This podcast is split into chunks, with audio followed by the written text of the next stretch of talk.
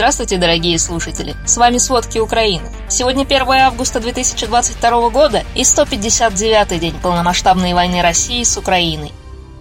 Сегодня утром из порта Одессы вышло первое судно с украинским продовольствием для экспорта. Об этом сообщает министр инфраструктуры Украины Александр Курбаков. А в Ливане арестовали судно с ячменем и пшеницей, вывезенных Россией из, по версии украинского МИДа, оккупированных территорий Украины. Но это все или почти все хорошие новости этого дня войны. На юге Украины идут сильные бои в Херсонской области, а Николаевскую ожесточенно обстреливают российские войска. За последние сутки больше всего пострадал приморский город Николаев. Ночью и на рассвете 31 июля российские военные выпустили по нему около 40 ракет. Это был один из самых жестоких обстрелов с начала вторжения России в Украину. Глава Николаевского областного совета Анна Замазаева считает, что областной центр медленно превращается во второй Мариуполь. Не менее двух мирных жителей погибли, два были ранены. Во время этого обстрела погиб герой Украины, владелец крупнейшей зерноторговой компании «Небулон» Алексей Водотурский вместе с женой Раисой. Их дом был разрушен прямым попаданием ракеты. По словам главы областной администрации Виталия Кима, вклад Алексея Водотурского в развитие аграрной и судостроительной отрасли Николаевской области и в целом развитие региона просто неоценим. Этот масштабный обстрел повредил несколько объектов инфраструктуры, в частности гостиницу, спортивный комплекс, два учебных заведения и станцию технического обслуживания. Также пострадали жилые дома. Мэр города Александр Сенкевич сообщил о сильных пожарах из-за обстрелов. Он подтвердил повторное использование российскими войсками кассетных снарядов. А сегодня российские войска обстреляли город повторно. Мэр и глава администрации области пишут, что частично разрушено здание нового травмпункта одной из больниц. Это был один из самых современных травмпунктов в Украине. Поврежден медицинский транспорт, а взрывной волной выбило окна в соседних лечебных заведениях. Погибших за сегодня нет, были ранены три человека. В соседней Херсонской области, в контролируемом российскими войсками Скадовске, по свидетельствам очевидцев, ночью горела российская техника и боекомплекты. По слухам, российские военные выгружали все это накануне в течение трех дней. Очевидцы сообщают, что в небе над Скадовском поднялся густой дым. Похоже, уничтожены склады с боеприпасами, которые использовала российская армия в войне против Украины. Но пока это не подтвержденная информация. В оперативном командовании «Юг» также сообщают, что ВСУ попали по эшелону с военной техникой, боеприпасами и военными в районе железнодорожной станции Брилевка Херсонской области. По заявлениям, за сутки убиты 52 российских военных, уничтожены несколько танков и другой военной техники, а также четыре состава с боеприпасами в двух районах Херсонской области.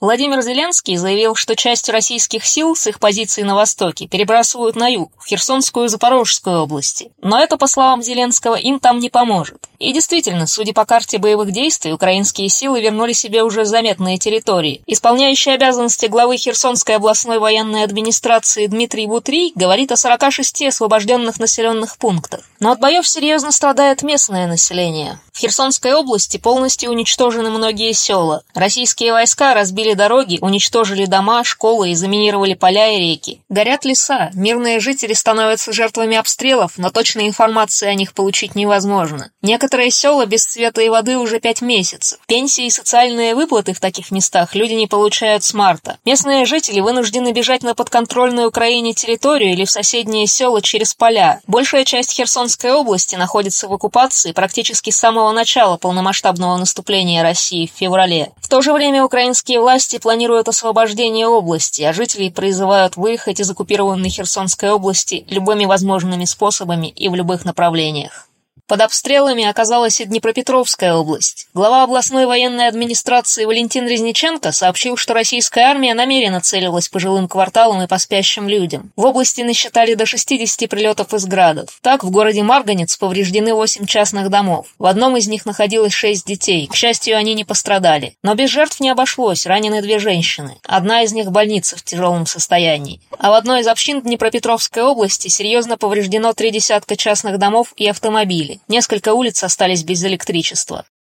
На востоке Украины российские силы перегруппируются и проводят небольшие по масштабу атаки. По сообщению Министерства обороны Британии, часть войск с востока действительно перебрасывается на юг. Так, российские силы провели ограниченные наземные атаки в Харьковской области, к юго-западу и северо-западу от оккупированного Изюма. Согласно оценке Института изучения войны, российские силы, возможно, создают условия для продвижения к северо-западу от нынешней линии Изюм-Славянск. Это юг Харьковской области и север Донецкой. Российские войска продолжали наземные атаки к северо-западу от Славянска, к северо-востоку от Северска, а также к востоку и югу от Бахмута. Российские силы также добились незначительных успехов в районе Авдеевки, недалеко от Донецка, и продолжили наземные атаки в этом направлении. Как пишет начальник Донецкой областной военной администрации Павел Кириленко, за прошедшие сутки от российских обстрелов погибли три мирных жителя области. Еще 16 человек получили ранения.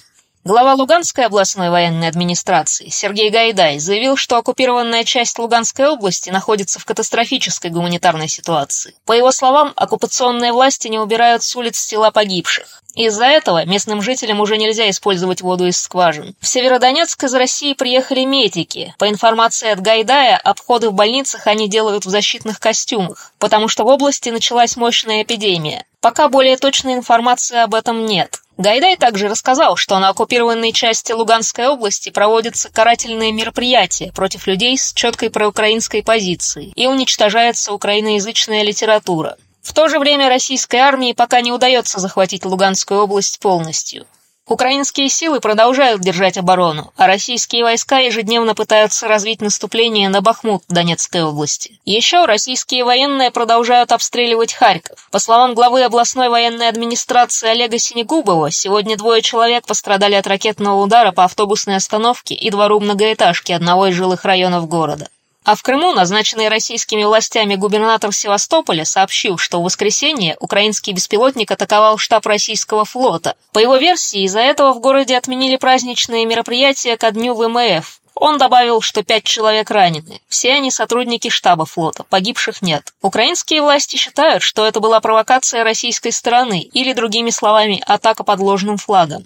К сожалению, сегодня много новостей касается военных преступлений. По данным журналистов, барак с украинскими военнопленными в Еленовке уничтожили именно российские войска. Так, корреспондент политика Кристофер Миллер опубликовал спутниковые снимки Максар, на которых показана колония в оккупированной Еленовке до и после обстрела украинских пленных. Волонтерское сообщество расследователей Информнапалм пришло к выводу, что это была не атака ракетной системой залпового огня типа «Хаймерс». Журналисты считают, что взрыв был из-за термобарических бомб, а здание колонии просто обстреляли, заблокировав при этом все выходы. Расследователи из Conflict Intelligence Team также считают, что версия российского Минобороны не согласуется с реальностью. Напомним, из-за обстрела колонии с украинскими военнопленными в Еленовке Донецкой области погибли десятки украинских военнослужащих. В российских списках погибших 50 человек. В украинской разведке считают, что убийство украинских пленных организовали наемники военной компании «Вагнера» по личному приказу Евгения Пригожина, не согласовав это с руководством Минобороны России. По их версии, это не было согласовано с руководством Минобороны России. Как бы там ни было, Россия все еще не пропустила представителей Красного Креста на место преступления, в колонию. Это серьезно затрудняет независимое расследование. А в Киевской области продолжают находить тела замученных российскими солдатами мирных жителей. Так, в Бучанском районе обнаружили тело гражданского человека со следами пыток. Останки мужчины нашли рядом с бывшими позициями российских войск. Все указывает на то, что перед смертью мужчину душили. Погибшего нашли в лесополосе вблизи села Новое Залесье. Криминалисты и следственно-оперативная группа Бучанского районного управления полиции провели эксгумацию и предварительный осмотр тела. По данным Министерства внутренних дел Украины, за время российской оккупации в городе Буча Киевской области от рук российских военных погиб как минимум 461 человек. Всего в районе Бучи и окрестностей российские силы убили 1137 человек. К массовым убийствам мирных жителей причастны военнослужащие семи подразделений российских оккупационных войск. Сейчас полиция устанавливает их фамилии. На днях украинские следователи опознали еще четверых военных, которые жестоко пытали мирных жителей Бучи. Появилась надежда, что украинский аграрный экспорт морскими путями возобновится. Первое судно с украинским продовольствием уже вышло из Одесского порта. Об этом сообщил министр инфраструктуры Украины Александр Кубраков. Судно под флагом Сьерра-Леоне уже перевозит 26 тысяч тонн украинской кукурузы. А еще 16 судов ждут свою очередь. Это те суда, которые были заблокированы с начала полномасштабного вторжения России. Министр добавил, что Украина планирует выйти на полную мощность перевалки сельскохозяйственной продукции в ближайшие недели. Разблокировка портов даст не менее 1 миллиарда долларов валютной выручки для экономики и возможность для аграрного сектора запланировать посевную в следующем году. Турция ждет прибытия первого из 16 кораблей из Украины 3 августа. Маршруты кораблей будут отслеживать беспилотниками и спутниками. Украина является четвертым крупнейшим экспортером кукурузы в мире, поэтому возможность экспортировать ее через порты очень важна для глобальной продовольственной безопасности.